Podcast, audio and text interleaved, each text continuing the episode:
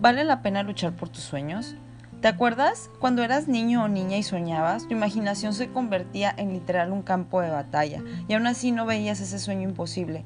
¿Qué pasó con ese sueño? ¿Se quedó guardado o en alguna parte de tu cerebro o corazón donde no se puede desterrar? Claro, es diferente, soñabas que eras una gran princesa o que viajabas al espacio o que eras un gran piloto de carreras. Claro que eres una gran princesa y solo por el simple hecho de ser mujer.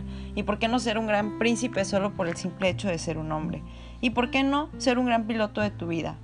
Creces y te enganchas con los miedos de tu familia. Te dicen que lo que eres, lo que quieres o lo que eres es imposible, que no eres capaz de hacer lo que debes ser un conformista con lo que tienes. La crítica de la gente es que ella o él es más apto para, para esto, no eres lo suficiente, te hace falta eso, necesitas lo otro.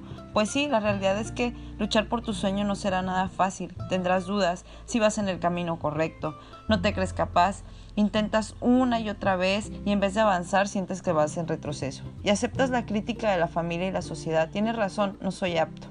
No, por favor, no lo hagas. Intenta una y otra vez hasta que te salga bien. Y cada que lo intentes, inténtalo desde la experiencia de la derrota anterior, pero no te rindas.